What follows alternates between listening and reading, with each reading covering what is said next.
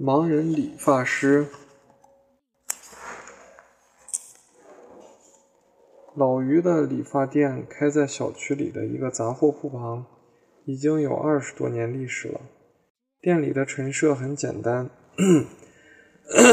只有一把椅子、一面镜子，而老于是里面唯一的理发师。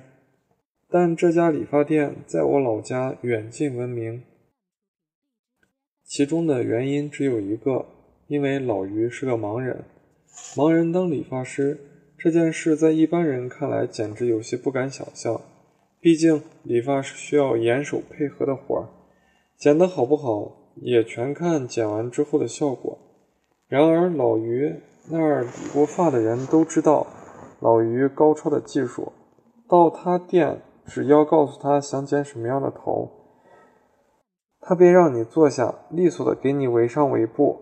之后，只要大致摸一下你头发的长度，就马上开始动手了。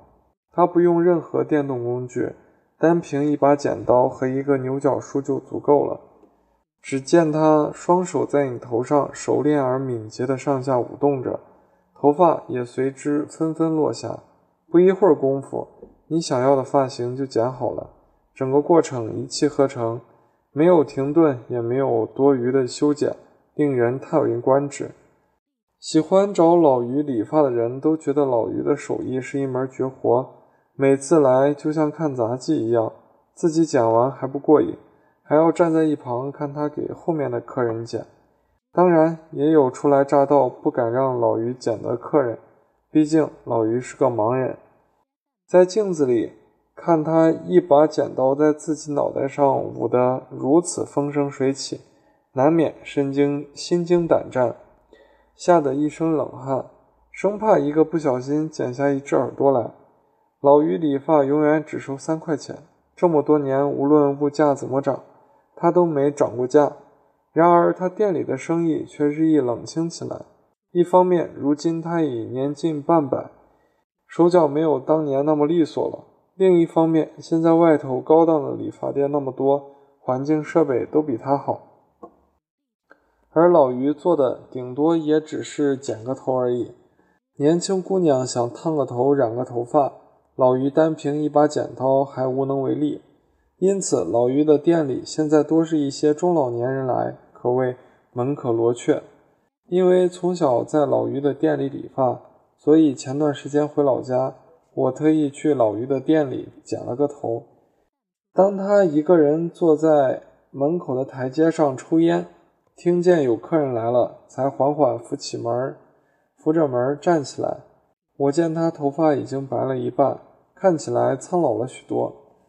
走进店里，里面的陈设还是一如既往，除了一把椅子、一面镜子，再无其他。只不过现在店里多了一个年轻的小伙子在帮他打下手。老于一辈子没结婚，也没有儿女，仅有一家这样的小理发店维持生计，一直过着孤单冷清的生活。这其中的原因无人知晓，也没人想去打听。我坐下来后，老于过来给我围上围脖，摸了摸我的头发，问我想剪个什么发型。那个，帮我剪短就好了。因为一时想不到要剪个什么头，我就这样对老于说：“好的，小伙子，很久没来我这儿剪头了吧？”老于问我：“是的，您怎么知道？我剪过的头发，手上的感觉差不多都记得，而且听你口音也像是个本地人。您真厉害！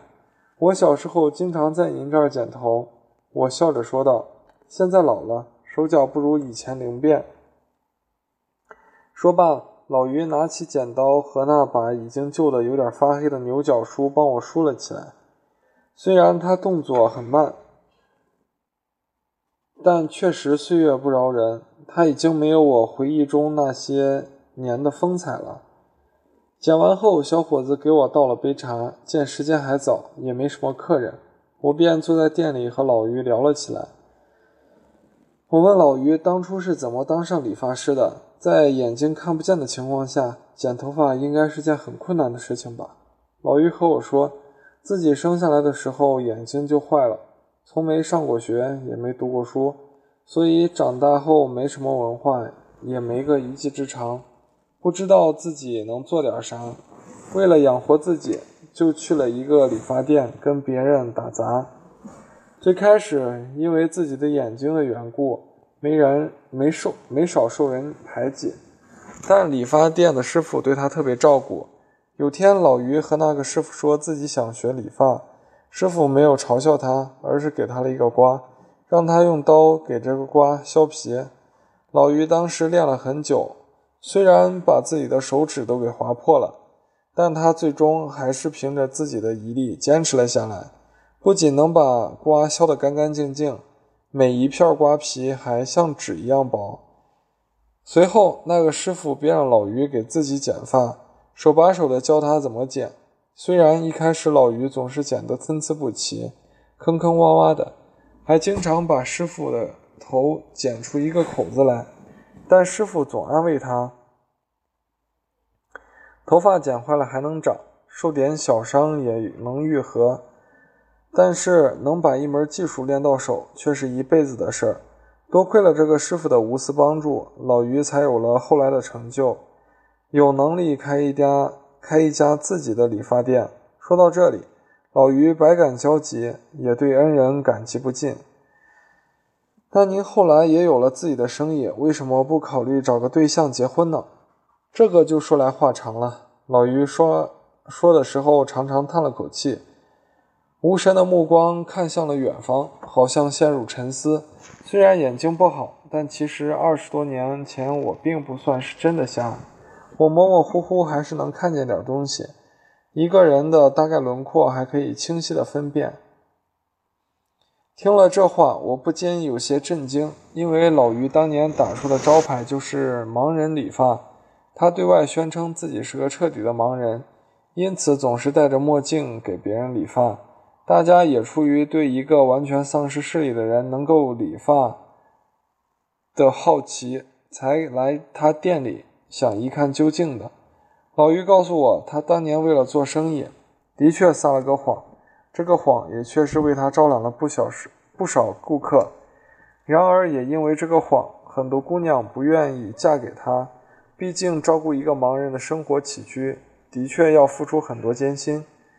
有一年店里来了一个姑娘，她家人陪着她一起来的。这个姑娘头发长得很漂亮，长得似乎也很标致。只是我在给她理发的时候，她始终一句话也不说，好像特别害羞的样子。后来她经常来店里理发，但从来没有说过一句话。老于说道：“他是个聋哑人。”我问道：“不，他是个哑巴，但是不聋，能听见别人的话说话。”老于说：“他打心底喜欢这个姑娘，很想认识这个姑娘，但是他无法想，无法去和她交流，因为老于既然对外宣称过自己是个彻底的盲人。”就算能和这个姑娘说话，也肯定不能看见这个姑娘给他答的手语，所以他只能把这份喜欢默默地藏在心底。他说自己每次给这个姑娘剪发都很开心，只要能摸到这个姑娘柔软的头发，他就觉得很幸福了。每当傍晚时分，老于坐在门口的台阶上抽旱烟休息的时候，那个姑娘偶尔会路过这里。悄悄坐在老于身边陪他一会儿，就这样安静的陪伴，直到夕阳将他俩的影子拉得很长很长才离开。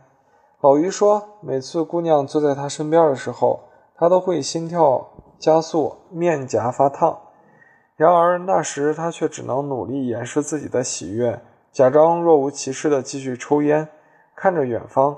毕竟作为一个完全的盲人，他又怎么能知道？他的存在呢？那是一段浪漫而苦涩的日子。尽管他们离得那么近，分享着彼此的时光，却无法彼此对视，和对方说上一句，就像平行的是两条完全空着的时空，永远不会交汇的河流。这样的日子不知道过了多久，直到有一天，老于从别人的口中得知，那个姑娘嫁人了。他最后一次来店里剪头发，也是在半年之后。他的家人让老于给他剪了一个短发，因为姑娘那时已经怀孕了。老于说他已经记不得那次自己究竟是怎么剪完的，只记得，当姑娘那一头漂亮的头发在自己手中被剪断的时候，自己和她之间的缘分也被丝丝剪断了。这真是一个悲伤的故事。那后来呢？那天剪发完了以后，姑娘偷偷塞给我一封信就走了。后来让人把信念给我听，我才知道那个姑娘原本也是喜欢我的，但她以为我是看不见的，才选择嫁给了别人。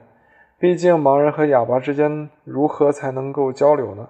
一个看不见只能听，一个只能说只能比划，就像彼此隔着两个世界的人。